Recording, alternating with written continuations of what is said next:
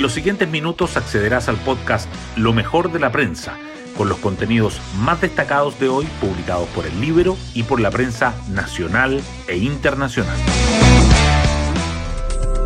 Buenos días.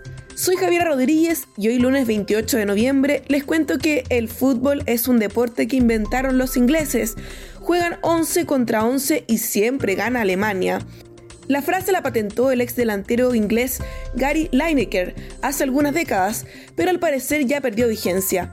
Los tetracampeones del mundo ayer solo pudieron empatar en su crucial duelo frente a España y ahora deben esperar hasta el último partido de su grupo para ver si tienen chances de pasar a la segunda ronda del Mundial. Los cruces más interesantes de hoy en Qatar serán Brasil versus Suiza y Portugal versus Uruguay. En la realidad local, ayer el gobierno logró abrochar un acuerdo con los gremios de camioneros CNTC y Fede Quinta para que se depongan sus movilizaciones en las carreteras del país pero aún no hay entendimiento con los gremios Fuerza del Norte y Camioneros del Sur. CADEM, en tanto, muestra que la aprobación ciudadana al presidente Boric cayó al 29%. Sobre cómo seguir el proceso constituyente, el 71% de los encuestados cree que es poco o nada probable que el Congreso llegue a un acuerdo antes del fin de año seguramente hay algo más de optimismo y esperanza en las 275.213 personas que rendirán hoy hasta el miércoles la nueva prueba de acceso a la educación superior PAES. Mucha suerte para ellos. Las portadas del día. El acuerdo parcial para desactivar el paro de camioneros sobresale en los titulares principales. El Mercurio dice que el gobierno logra acuerdo con seis gremios, pero en el norte y Biobío siguen movilizados. Y la tercera agrega que Ejecutivo desactiva parcialmente el paro con ampliación de la fórmula para diésel y mesa con la CPC para las tarifas de carga.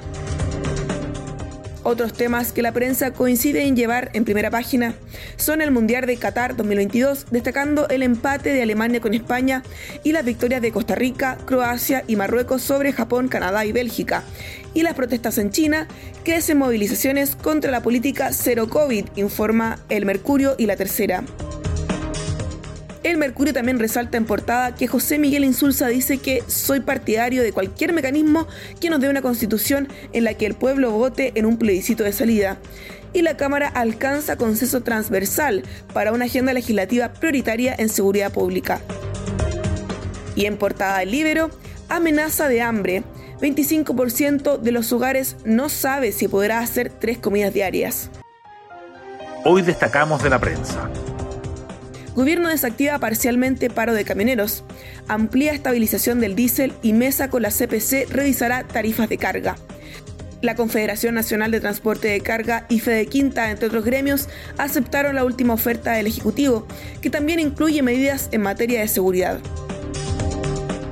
José Miguel Insulza, soy partidario de cualquier mecanismo que nos dé una constitución en la que el pueblo vote en un plebiscito de salida.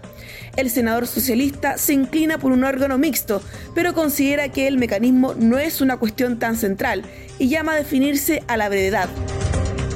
Claudia Hayes, es importante recoger la opinión ciudadana fuera de la política institucional, en un proceso paralelo a la elaboración del texto constitucional.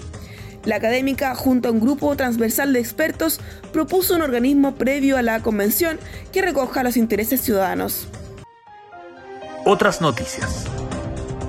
Los temas que deberá enfrentar José Morales para defender su nominación a fiscal nacional.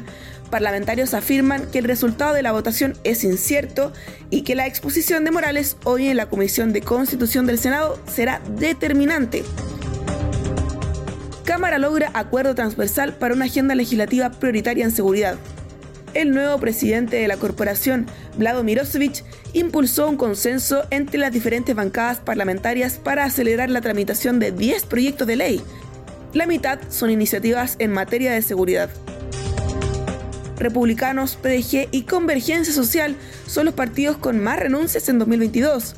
Durante este año, más de 2.000 personas han abandonado cada una de las tres tiendas políticas.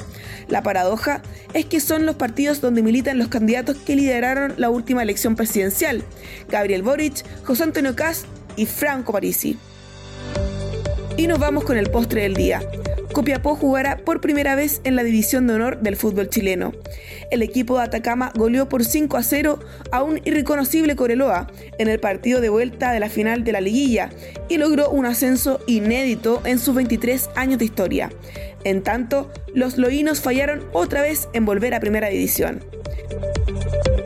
Bueno, yo me despido, que tengan un excelente inicio de semana y nos vemos mañana martes en un nuevo Lo mejor de la prensa.